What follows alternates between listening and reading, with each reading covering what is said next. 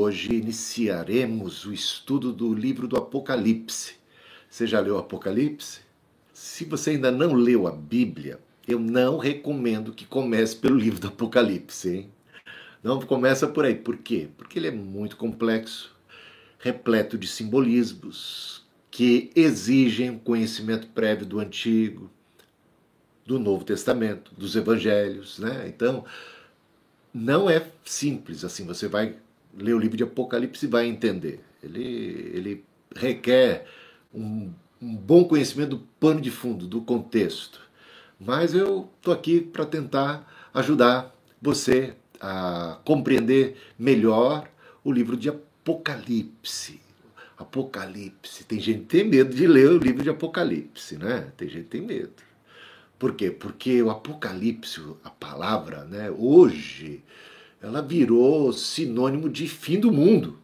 Fim do mundo. Então o pessoal fica com medo. Não, aquele livro tá cheio de assombração, tá cheio de monstro, tá cheio de terror, tá cheio de destruição, tá cheio de pés, praga, de mortandade. Eu quero passar é longe do Apocalipse.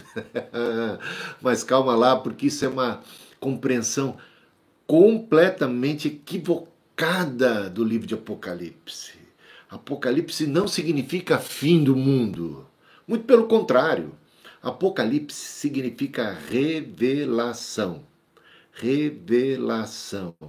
O véu sendo tirado né? é desvendamento. Se existiu um mistério, esse mistério está sendo revelado. E o que está sendo revelado não é uma coisa negativa, é uma coisa positiva. É claro que existem aspectos negativos. É claro que vai falar de conflito, que vai falar de perseguição, vai falar de morte. Mas a tônica do livro de Apocalipse é a revelação de nosso Senhor Jesus Cristo, glorioso, portentoso, assentado num alto e sublime trono e reinando com mão de ferro, colocando um a um os seus inimigos debaixo dos pés. É ele que tem o controle da situação, é ele que é o alfa, o ômega, o princípio o fim, o Todo-Poderoso, digno de louvor, de honra, de glória, que está levando a bom termo a história da humanidade, que dará fim à maldade, à impiedade, a todos os seus opositores, e que trará um novo céu, uma nova terra. Portanto, o livro é repleto de esperança, é uma palavra de encorajamento para igrejas reais que existiram, sete igrejas que existiram é, ali na Ásia Menor e que são representativas de todas as igrejas daquela época e também de todos os tempos. Portanto, é um livro que dá muito encorajamento, muito ânimo, muito consolo, muita esperança, que mostra que as coisas que muitas vezes a gente enxerga na história não são como parecem ser, que existe uma outra realidade em curso, enquanto aparentemente em determinados episódios da história da igreja, o que se vê é uma igreja perseguida, o que se vê é uma igreja de mártires, como era a igreja primitiva, como era a igreja daqueles dias em que a revelação do Apocalipse foi apresentada, né? Uma igreja sofredora, uma igreja que está é, sofrendo na mão de, de imperadores romanos, na mão de perseguidores, sejam eles judeus ou gentios. Então, às vezes dá a entender uma, uma leitura mais assim imediatista ou se deixando levar pela aparência das coisas, que o diabo é quem está dando as cartas, que o mal é que está triunfando sobre o bem, que não há esperança, as coisas parecem irem de mal a pior, de mal a pior, E às vezes se pergunta onde é que está Deus nessa história. Né? Então o livro de Apocalipse mostra Deus nessa história, mostra Deus no curso dessa história, mostra o que ele está fazendo e o que ele planeja fazer. Então é uma revelação do plano salvífico poderoso de Deus, redentor de Deus, através do curso da história e que leva a história para o seu final planejado e desejado por Deus o triunfo do bem sobre o mal, né? o triunfo da igreja sobre o anticristo, sobre a besta, sobre todos os falsos profetas e opositores. É, é fantástico esse livro. Então, esse livro é um livro que vai encher o nosso coração de esperança, de, de vigor, de consolação, de ânimo. A gente vê Deus está presente na história. Deus está conosco. Deus reina. Deus reina. Né? Então, o livro de Apocalipse, então, em primeiro lugar, a palavra, o termo Apocalipse significa, não fim do mundo, significa revelação. E é revelação de Jesus Cristo como o Rei dos Reis, como o Senhor dos Senhores, como o Senhor da história. E ele não é um livro cheio de mistérios, ele é um livro cheio de revelação dos mistérios. Tá? Aqui não está uh, um livro cheio de códigos a serem decifrados de maneira escrito de maneira enigmática. Não, é um livro de revelação para a igreja.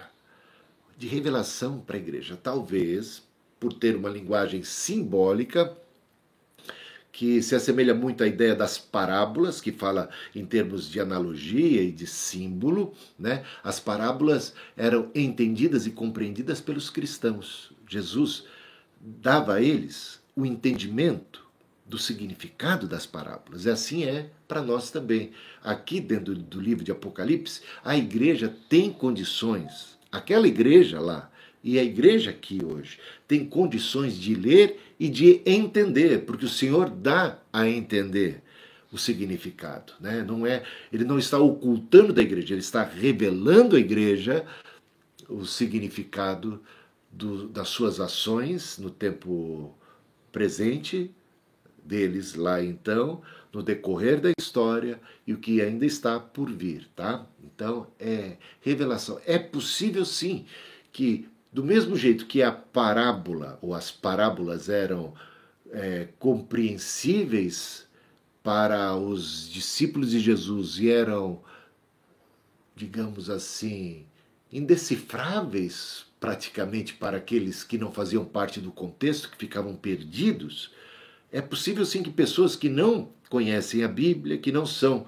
digamos, do núcleo cristão, que não tem conhecimento do Antigo, do Novo Testamento, dos Evangelhos, fiquem realmente completamente perdidos a respeito do significado. Mas para aqueles que são de Deus, para aqueles que são da família do Senhor da fé e que têm esse background, que tem esse pano de fundo do Antigo e dos Evangelhos e das Epístolas, fica mais tranquilo compreender. Não é uma tarefa tão simples assim, mas temos as ferramentas, temos os elementos que nos ajudam a entender exatamente o que essa mensagem quer nos comunicar. É um livro aberto e não um livro fechado.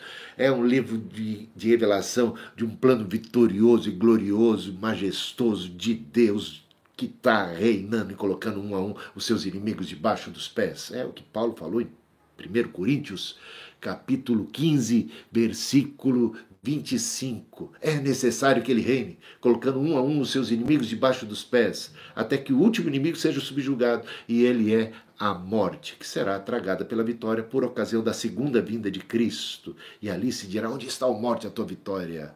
Tragada foi a morte pela vitória. Portanto, Cristo está reinando e ele é visto aqui de maneira gloriosa, agindo e atuando como rei, ele que disse: Todo poder me foi dado no céu e na terra, portanto, ide, fazei discípulos de todas as nações. E ele reina e atua através do seu corpo, que é a igreja, ele reina lá do céu, com atos gloriosos, portentosos, reinando com mão forte, levando a história até o seu desfecho. Né? Então, é isso aí. O autor o autor, segundo os católicos, protestantes e toda a história da igreja, é dito que João, o evangelista, João, o apóstolo, é o autor. Tá? Há pessoas que até chegam a dizer que poderia ser, mas muito poucas, tá? Poderia ser um outro João, né? E alguns dizendo assim, não, alguém se fazendo passar pelo apóstolo, mas isso não faz sentido, porque se fosse alguém se fazendo passar pelo apóstolo, ele se apresentaria, né? Eu, essa revelação foi dada a mim, apóstolo João, mas ele não faz, fala assim, veja o jeito tão humilde como ele se apresenta, como servo, né? Como servo. Então, essa é da ideia de que se trata realmente do apóstolo e não de alguém querendo se passar por ele. E outras razões porque a gente entende que realmente seja de autoria do apóstolo João, a gente vê né, nos textos, dentro do texto bíblico, versículo 1, né? Do capítulo 1, revelação de Jesus Cristo. Então, de alguma maneira, o autor mesmo é Jesus, né? O João foi o escriba, aquele que tomou nota daquilo que foi ditado para ele, daquilo que foi mostrado para ele, daquilo que ele viu. Esse, esse livro é repleto de visões, e ele viu, e me mostrou, e me foi mostrado, e ele viu, viu, toda vez está aparecendo a palavra né, que tem a ver com visão com aquilo que foi apresentado e revelado em termos de visão para João. Né? Então ele é mais um escriba, mas então foi por sua pena, mas de autoria de nosso Senhor Jesus Cristo, revelado por intermédio de um anjo. Né? Revelação de Jesus Cristo, a qual Deus lhe deu para mostrar aos seus servos as coisas que em breve devem acontecer e que ele, enviando o seu anjo, deu a conhecer ao seu servo João. Né? E no versículo 9 diz assim: Eu, João, irmão e companheiro de vocês na tribulação, no reino e na perseverança em Jesus Cristo, estava na ilha chamada Pátimos, por causa da palavra de Deus e do testemunho de Jesus. Então aqui é dito mais uma vez que se trata de João, ele se apresenta como companheiro, né? como alguém que está vivendo e compartilhando do sofrimento, da tribulação e perseverando firme ali na fé, está preso, né, exilado na ilha de Pátimos, e aqui é dito o motivo pelo qual ele está preso. É por causa do testemunho de Cristo. Né? Então ele é uma pessoa perseguida, assim como tantos outros naquela época, por causa da sua fidelidade e da pregação do Evangelho. Né? Agora, razões outras para que reconheçamos o João como autor são as seguintes. As menções e alusões ao Êxodo e a Moisés, que a gente encontra tanto, de maneira abundante, tanto no Apocalipse como também no Evangelho de João. Tá? A cristologia, a cristologia, né? leia o Evangelho de João, e, e você vai ver a cristologia de João, o que é que João diz a respeito de Cristo. Né? Jesus como Verbo, Cordeiro, o Filho do Homem, e sendo glorificado ali pela morte. Todos esses elementos você vai encontrar igualmente em Apocalipse. E também as ideias escatológicas. Se você pega João capítulo 5 e pega João capítulo 20, você começa a perceber um paralelo muito grande quando se fala a respeito da ressurreição, né?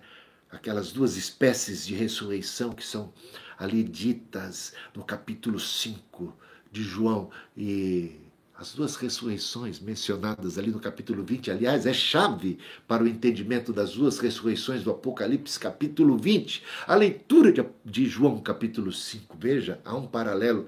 Aí dá para entender. Tratar-se também do mesmo autor, né?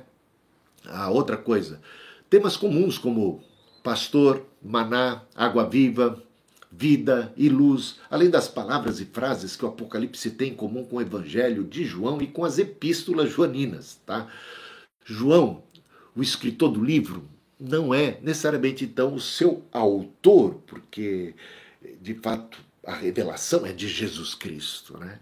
E é, é ditado ou mostrado, na verdade não ditado, mas é mostrado a João, e ele, tendo visto, tomou nota, tá bom? Então é isso.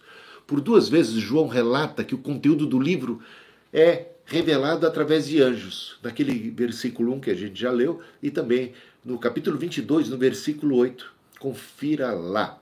Quanto à data, há tanta controvérsia. Gente, li um capítulo inteiro sobre data, né?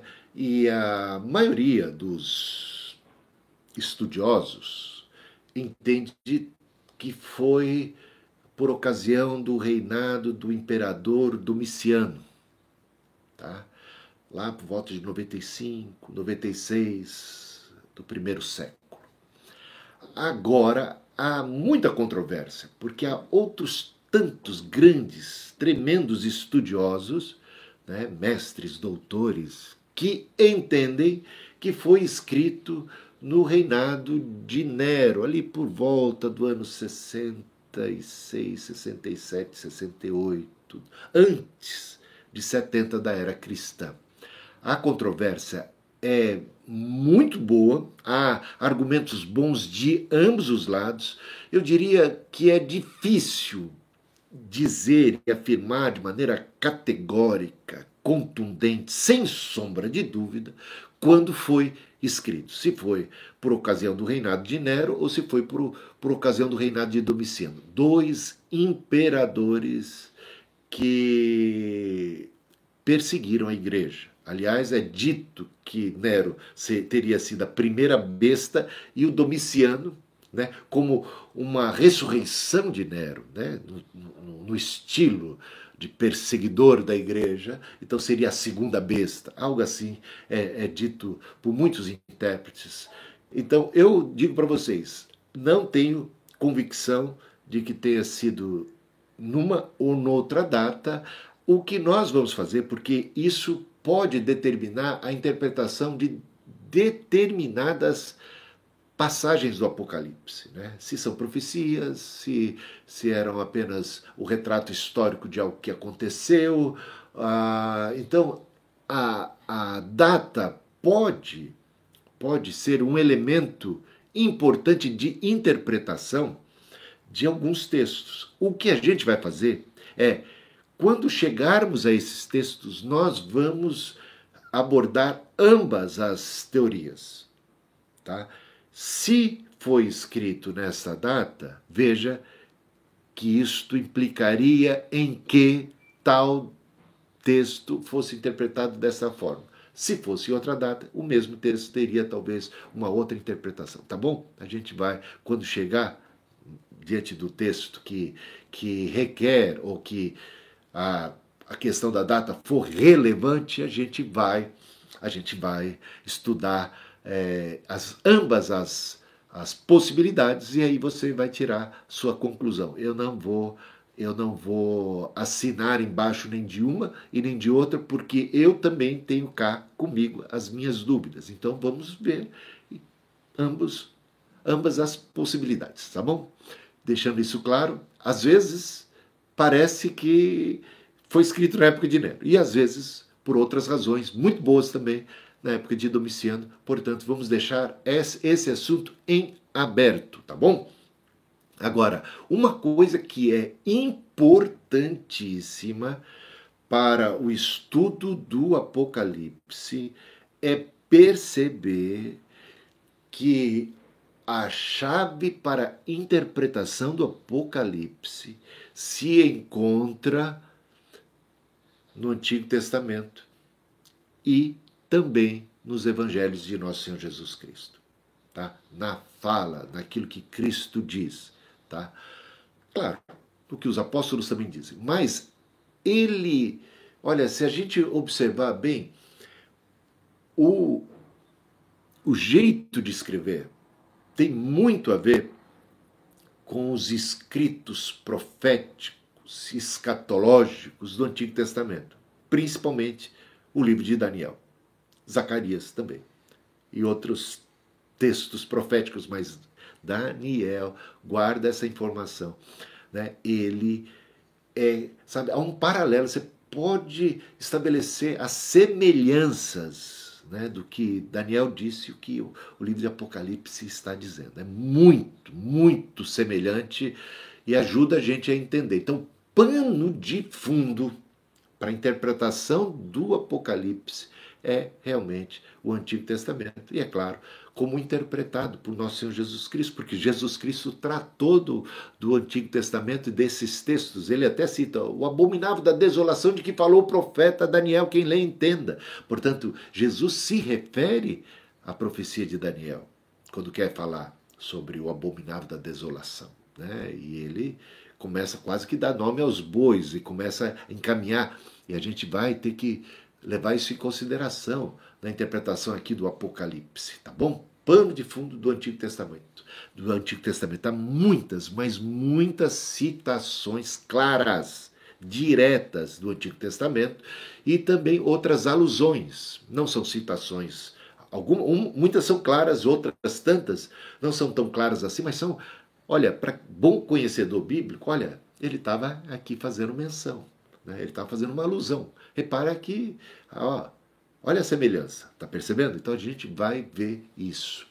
Agora, nos dias do Novo Testamento, já existiam, fora do cânon das escrituras hebraicas, eh, escritos apócrifos, alguns nem, nem entre os apócrifos, alguns nem entre os apócrifos, mas escritos comuns na época ah, do Novo Testamento, que eram ah, literaturas apocalípticas. Literatura é uma, é uma espécie de, de estilo de linguagem, muitos escritos proféticos semelhantes a esse, que se enquadram dentro da, daquilo que a gente pode chamar de literatura apocalíptica ou de revelação, né, de pro, profecia, de futuro, tá? nos dias de Jesus, nos dias dos apóstolos. Agora, qual a diferença do Apocalipse que temos aqui na Bíblia, do Apocalipse cristão, para os outros Apocalipses judaicos? Qual a diferença? Então, eu vou aqui alistar uma série de diferenças interessantes, tá? Veja, veja só o seguinte: a primeira aqui, o Apocalipse cristão, ele é otimista e não pessimista. Os demais eram pessimistas. Parece tratar-se realmente de uma revelação só de desgraça, de final do mundo e do fim das coisas, e de, e de punições, e de, de destruição e de juízos. Enquanto o Apocalipse cristão termina né, de maneira muito positiva e, e, leva as coisas de maneira muito esperançosa a respeito de, de tempos muito melhores, mas infinitamente melhores. Né? Então é otimista o Apocalipse cristão. E ele não é exclusivamente futurista. Outra coisa a observar, porque os apocalipses dos judeus eram, eram muito futuristas, muito voltados para eventos que estavam lá para o fim dos tempos. Né? Já o Apocalipse de João, o Apocalipse de Nosso Senhor Jesus Cristo, né, revelado a João, ele é não única e exclusivamente voltado para eventos futuros. Ele trata de coisas muito contemporâneas que os cristãos ali estão vivendo. Então ele tem aspectos que dizem respeito ao contexto daquela igreja ou daquelas sete igrejas, ou, da, ou das igrejas, porque elas são sete, representam a totalidade das igrejas, né? E, e também tem a ver com coisas que acontecem no decorrer e ao longo da história, uma visão mais historicista, tem uma visão preterista de coisas que, que se cumpriram, que tinham a ver com aquele momento presente do primeiro século e coisas que aconteceram no decorrer da história e outras tantas que ainda estão por vir. Tá? Então, ele não é único e exclusivamente voltado para aquelas coisas finais que estão por vir. Ele, ele tem a ver também com o contexto é, das sete igrejas. Tá? Então, com coisas que também já até aconteceram, tanto no primeiro século como também no decorrer da história. Outra Outra coisa é, ah, também tem a ver com, com o seguinte, a seguinte ideia: enquanto os, os futuristas é, desses apocalipses judaicos que esperavam ainda o advento do Messias, já os cristãos não são futuristas em relação a isso. Por quê? Porque os cristãos já creem que o Messias já veio e o seu reino já foi inaugurado, né? E de que ele subiu aos céus, todo poder lhe foi dado no céu e na terra. Portanto, nós já vivemos, né? No intervalo entre a primeira e a segunda vinda de Cristo. Então, nós já vivemos essa expectativa de, de realizações tremendas que se deram por ocasião da primeira vinda de Cristo, quando Jesus ali na cruz triunfou sobre principados e potestades e os expôs ao vexame triunfando sobre eles. Em Cristo nós já somos mais do que vencedores. Ele ressurgiu, ele subiu aos céus e ele vive e ele reina. E a igreja recebeu o Espírito Santo e já vivemos uma era, a era do Espírito Santo. Os últimos dias já chegaram, o Espírito Santo foi derramado. Talvez os judeus ainda esperem, né? A vinda do Cristo, ainda espera a vinda do Espírito, os cumprimentos daquelas profecias, inúmeras profecias do Antigo Testamento que eles esperam venham a se cumprir ainda numa data futura. Nós, como cristãos, já experimentamos, é a nossa realidade aqui e agora. Então, uma diferença tremenda, tremenda aí, tá, meus amados irmãos e irmãs? Estão acompanhando?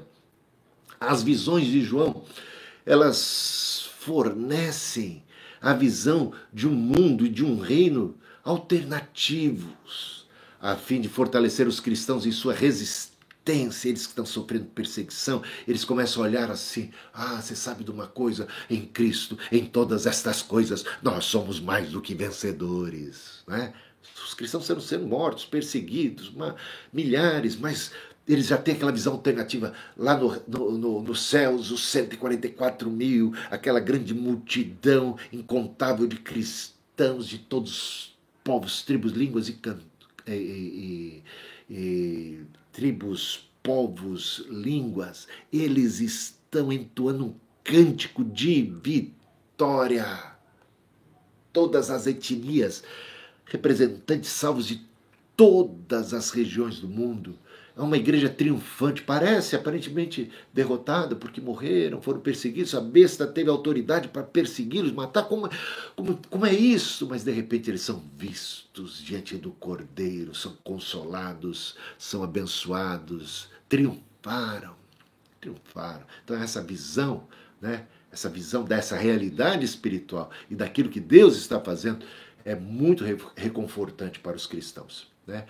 Essa estrutura de promessa e cumprimento aproxima o Apocalipse de, de, João muito mais da profecia do Antigo Testamento do que daquela literatura apocalíptica ah, que existia nos dias da igreja primitiva. E a previsão dos últimos acontecimentos, tá?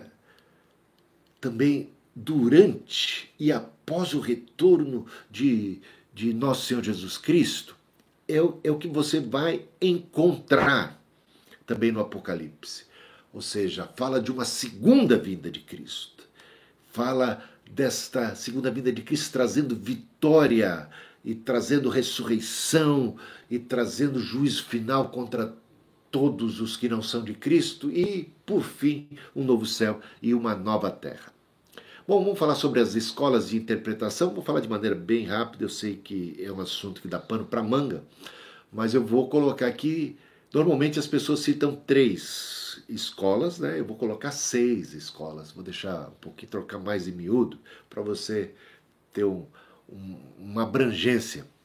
Ah, tem os que são preteristas. Os preteristas são aqueles que enxergam as profecias do Apocalipse como tendo um cumprimento concentrado, dependendo da categoria do preterista, ele pode ser preterista completo, ele entende que tudo que foi escrito se cumpriu ali nos dias do primeiro século.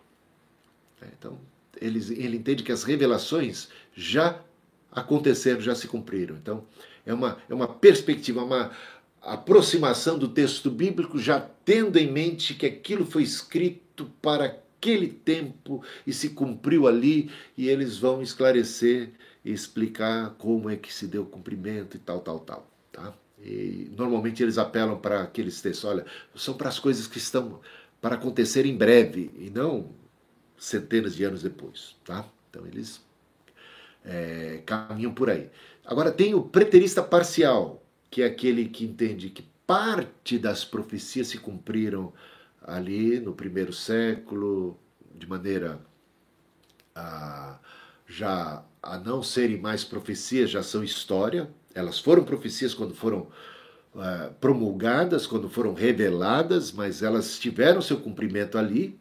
Mas eles entendem que muitas outras ainda estão por vir, segunda vinda de Cristo, ressurreição dos mortos, juízo final e uma perseguição final no, no, no fim da história, né? quando a igreja é, é, cumpre a sua missão de fazer discípulos de todas as nações, Satanás seria solto, haveria então o um embate final entre, entre as forças anticristãs, bestiais, contra a igreja, e aí Cristo retornaria. Então eles entendem que parte foi aconteceu e se cumpriu ah, no período ainda das sete igrejas do Apocalipse e outras tantas estão ainda por vir. Portanto, seriam preteristas parciais, não totais como alguns preteristas que a gente já mencionou a princípio.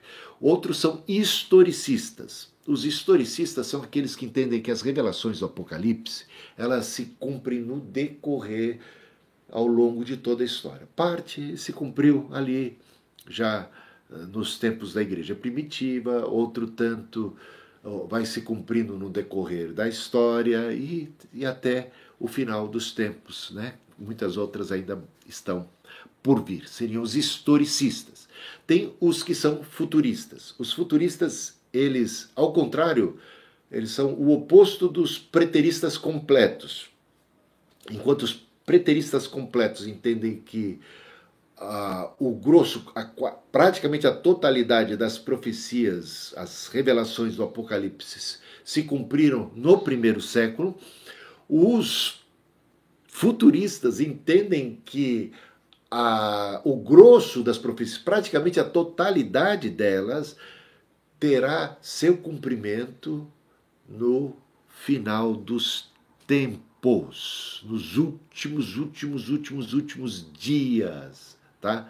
Então, eles ainda creem que elas não se cumpriram e que vão se cumprir lá para frente. Então, eles, eles questionam os preteristas totais, os preteristas parciais e os historicistas, porque entendem que aquelas profecias têm a ver com o futuro, um problema desse ponto de vista é que, se é verdade isso, elas teriam muito pouca relevância para a igreja primitiva, né? para aquelas sete igrejas da Ásia, que teriam só informações de curiosidade sobre eventos que não tinham nada a ver com eles lá. E então, então esse é um problema do, da perspectiva futurista, né? E tem agora existem os futuristas, existem futuristas mais do tipo dispensacionalistas, que, que entendem até que vai ter que, é, ter um novo templo, vai ter que ter sacrifício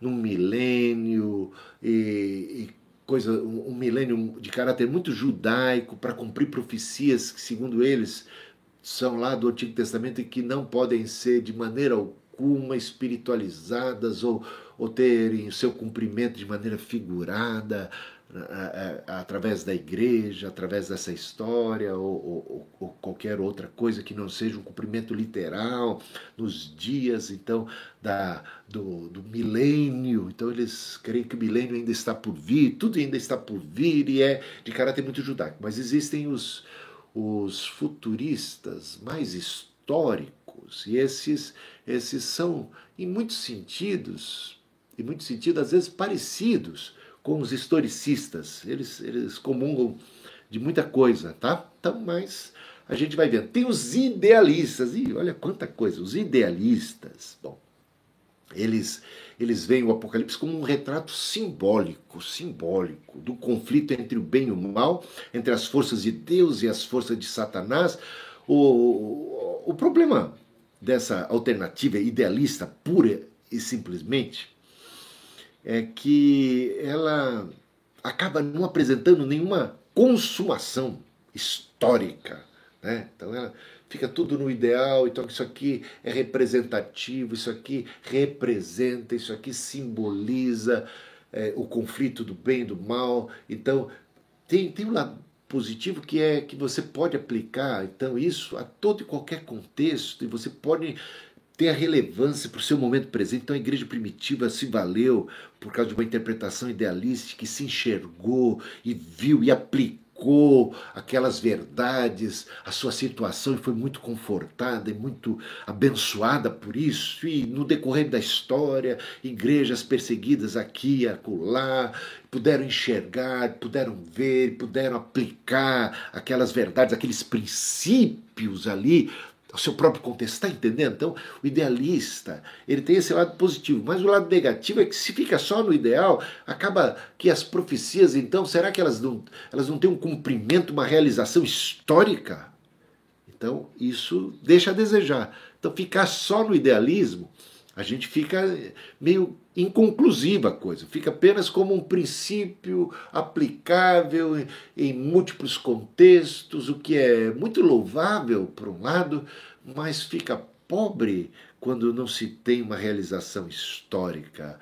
Então, por isso, eu gosto, gosto do, da posição, quer ver, do Bailey, aliás, é, é alguém que me inspiro muito, e muito do que a gente vai, vai, vai estudar aqui tem a ver com, a, com o seu comentário bíblico, e ele é, propõe um ecletismo, uma mistura entre o idealismo e o historicismo, para combinar o que há de virtude de ambos os lados. Tá? Então, isso se assemelha também ao preterismo parcial, ao preterismo parcial, que vê as a, a boa parte é, do que foi revelado se cumprindo nos dias do Novo Testamento, mas não se esgotando ali, e, e, e há esses princípios né, do idealismo que se aplicam, e também do historicismo que se vê no decorrer de, todo, de toda a história se cumprindo, e por fim, profecias ainda revelações ainda a serem plenamente realizadas, tá bom? Então, espero com isso ter dado uma um pano de fundo. Então, o idealismo mais eclético, que mistura historicismo, né? Seria razoável aqui, ou então o preterismo parcial, tá? E que agrega elementos do idealismo, tá? Alguma mistura.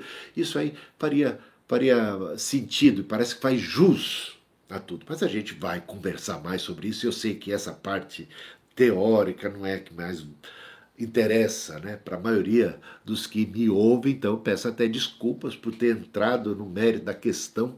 De fato, a gente tem que dar né, nessa aula aqui uma, um pouco do pano de fundo, um pouco de como é que as pessoas estão ah, abordando o texto bíblico, quais são talvez a sua, a, a, as suas pressuposições e ideias, né? Então, normalmente é, isso, às vezes a pessoa nem sabe, mas ela tem alguma perspectiva. Ah, eu estou lendo esse livro, ah, esse livro fala de coisas futuras, então eu já leio, já faço uma leitura pensando, ah, é coisa que ainda vai cumprir, né?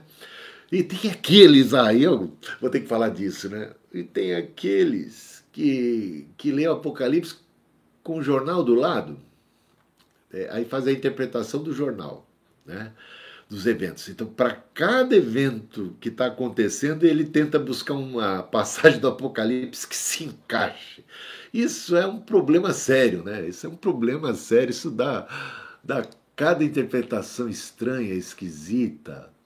Ó, Vou falar da Primeira Guerra Mundial. Na época da Primeira Guerra Mundial, então, o pessoal que era da Europa, muitos europeus teólogos, por causa dessa dessa interpretação assim mais ligada ao jornal, aos acontecimentos do dia e lendo o Apocalipse, é, olhando os acontecimentos do cotidiano, eles estavam em guerra. Eles estavam em guerra, lembra do Império Otomano?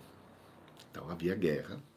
Então era uma espécie de guerra com os turcos, digamos assim, né? O Império Otomano. A, acontece então, é, então tinha outras nações ali aliadas ao Império Otomano fazendo parte, mas a ideia é que muitos intérpretes pegaram uma passagem de Apocalipse, bom, não me recordo exatamente onde está, mas depois a gente pode ver isso com calma, mas está lá em Apocalipse, que fala dos três reis do Oriente, do Oriente, três reis do Oriente.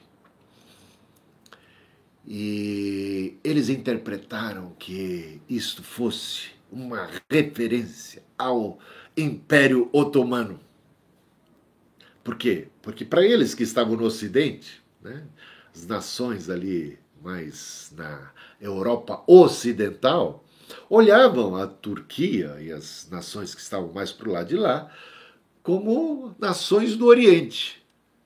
Só que isto seria, tal interpretação seria impossível para a igreja primitiva, para as sete igrejas da Ásia Menor.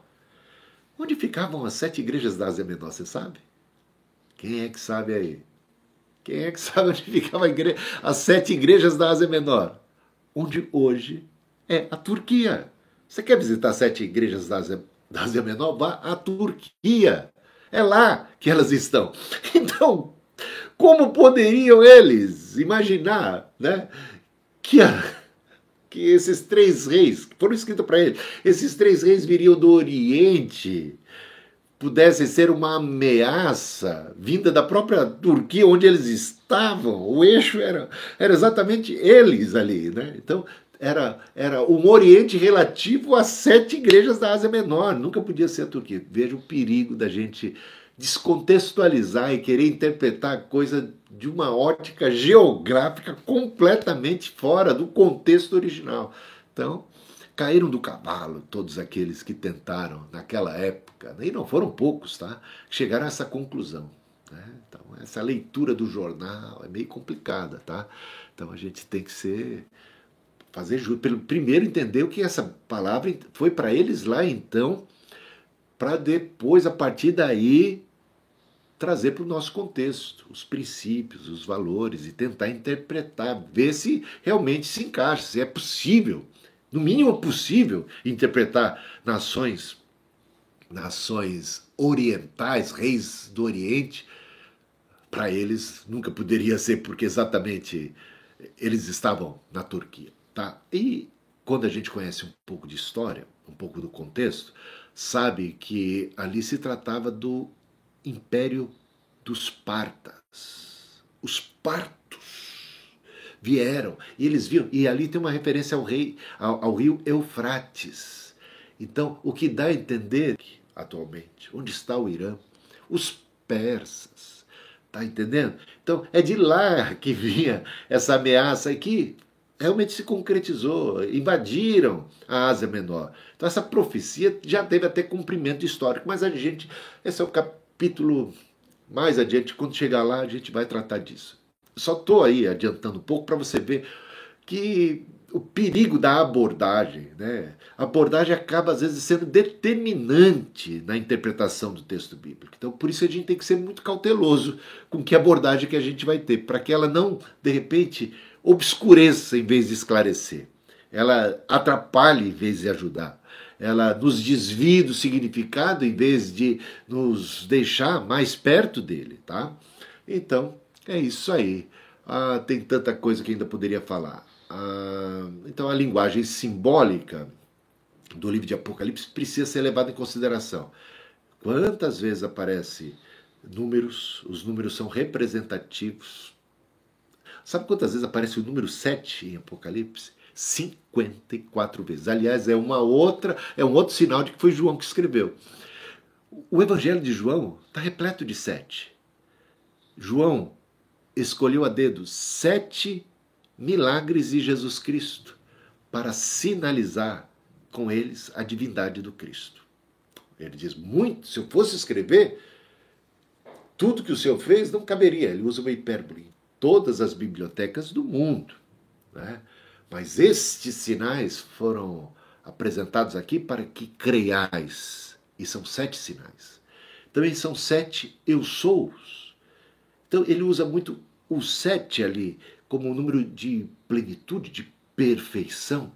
Os sete milagres, os sete eu sous, já apresentam de maneira perfeita o significado deles. Né? Cristo é, de fato, Filho de Deus. Tá? Então é isso. Então, é mais uma mais um sinal, digamos assim, de que João é o autor tanto do Evangelho como, né, sabemos que é do Evangelho, como também do livro de Apocalipse. Aparece 54 vezes o número 7 no livro de Apocalipse. Não é, não é pouca coisa. É, é, representa o quê? Quando você vai para o livro de Apocalipse, você não se pergunta assim, o que é? Mas é, a pergunta é o que significa. Não é o que é, o que significa. O que significa? O que representa? Está simbolizando o quê? É um livro repleto de figuras de linguagem, repleto de imagens, repleto de visões simbólicas, representativas, de realidades. Não é porque visão que é uma mentira. Não. É uma, ele representa uma realidade. A parábola apresentava verdades, fala de realidades de um jeito figurado, mas apresenta a realidade. Então, entender o significado é importantíssimo. Tá? E João 12, 31, 31 a 33 diz assim: só para você ver como isso acontecia também nos evangelhos de João e muitas outras passagens da Bíblia. Né? Chegou o momento de este mundo ser julgado, disse Jesus, e agora o seu príncipe será expulso. E eu, quando for levantado da terra, atrairei todos a mim. E eu, quando for levantado da terra, atrairei todos a mim. Veja o versículo 33. Ele dizia isto, significando com que tipo de morte estava para morrer. Portanto, vemos dentro do Evangelho de João o próprio Jesus usando figura de linguagem para representar o modo com que morreria. Para falar da crucificação, ele usou a expressão quando o filho do homem for levantado da terra. E temos aqui o significado. Quando ele disse isso, ele estava significando a espécie de morte com que daria a sua vida em resgate de muitos. Tá entendendo? Então, estou só citando esse exemplo aqui de João para mostrar para você que a Bíblia é repleta de figuras de linguagem ao, no longo delas, ao longo das suas páginas. É claro que não tantas figuras de linguagem quantas as, as que encontramos em Apocalipse, mas há, né? Você vai lendo, você vai encontrando. Não é incomum. E sempre a questão é o que significa. O que significa ser levantado da terra? Ah, significa uma referência à crucificação de Jesus. Tá? João 21, 18 e 19. Em verdade, em verdade lhe digo que quando era mais moço, é Jesus falando com Pedro, você se cingia e andava por onde queria, mas quando você for velho, estenderá as mãos e outro o cingirá e o levará para onde você não quer ir. A pergunta é: o que é que Jesus está querendo dizer com estenderá as mãos e outro te cingirá? A interpretação vem a seguir. Jesus disse isso para significar que tipo de morte Pedro havia de glorificar a Jesus. E sabemos que Pedro foi morto, crucificado. Portanto, outro te, você vai estender as mãos, né? E outro te cingirá. Tá entendendo? Linguagem figurada. Figurada. Significa o quê? Não é o que é, é o que significa. Graças a Deus, tanto num como no outro exemplo, temos aqui a clara explicação do significado. Significa isso, significa aquilo, tá? No livro de Apocalipse, nem sempre temos esse significado claro apontado, mas para os cristãos, para eles foi escrito o texto, eles têm já o pano de fundo, eles têm já os elementos, como que a chave interpretativa do texto, né? Então, eles conseguem entender, entender. Até mesmo quando se fala de meia, meia, meia, o que o autor do Apocalipse diz, o que o texto apocalíptico, apocalíptico diz é calcule o número. Não é isso? Calcule o número. Calcule. Está dizendo que aqueles cristãos primitivos das sete igrejas da Ásia Menor tinham como fazer esse cálculo. É ou não é? Calculem o número. Ou seja, eles tinham como entender o que João estava dizendo. Não era uma coisa completamente indecifrável, enigmática. Aliás, lembremos, Apocalipse é revelação. Não é para esconder, para ocultar. Não é um livro cheio de charadas enigmáticas, difíceis. Eles têm como calcular, eles têm como saber. São coisas que dizem respeito ao tempo em que estão vivendo. Eles têm a chave interpretativa, eles têm o antigo, eles têm os evangelhos, eles têm as epístolas, eles têm muitas informações. Para eles não é um mistério total. É dito e escrito muitas vezes como símbolos, como repleto de símbolos para que, em caindo em mãos, o livro de Apocalipse, em caindo em mãos erradas, digamos assim, de opositores cristãos, não viesse a ser facilmente interpretado e usado como mais um motivo para perseguir a igreja. Porque, visto tratar-se, em parte, do contexto de perseguição que a igreja primitiva sofria naqueles dias. Está entendendo? Então, muito do que está escrito tem a ver com aquele contexto e, portanto, foi escrito de maneira figurada até como uma preocupação de que, em caindo em mãos de inimigos da igreja, não viesse a ser usado como mais uma ferramenta de dizer: olha, veja aqui, eles estão falando mal da gente, eles, eles nos chamam disso, daquilo, daquilo outro e tal, tal, tal. É, Nero botava fogo em Roma e a culpa nos cristãos. Ou seja, os cristãos eram perseguidos sem nenhum motivo real, justo, verdadeiro, nunca foram, foi por motivo justo. Então imagina se de repente cai em mãos dos oficiais romanos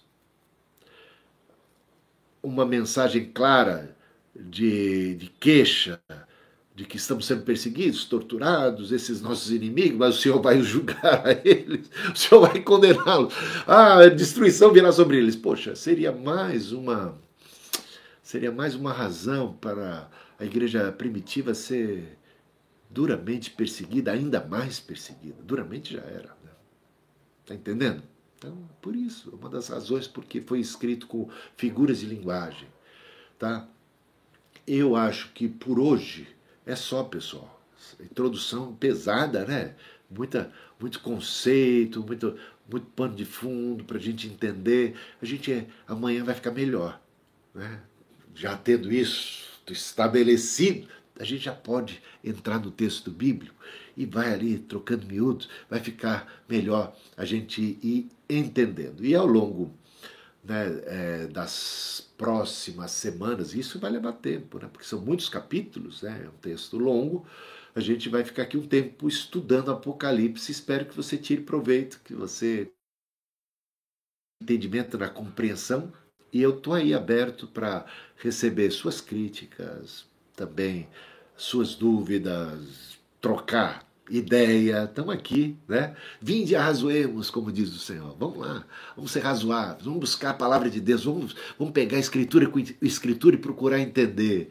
E aí eu já convido você, quer entender o Apocalipse? Vai ler Daniel, vai ler Zacarias, né? vai ler os evangelhos. Vamos, vamos ter essa, esses elementos todos como base, boa base. Vai ver as semelhanças né? e a gente vai perceber como isso vai ajudar em muito a compreensão né, do que do que temos aqui revelado e não oculto, revelado, é revelação, tá? Então a gente vai ver e vai procurar entender passo a passo, versículo por versículo, todo o texto. Espero que tenha sido útil para você hoje.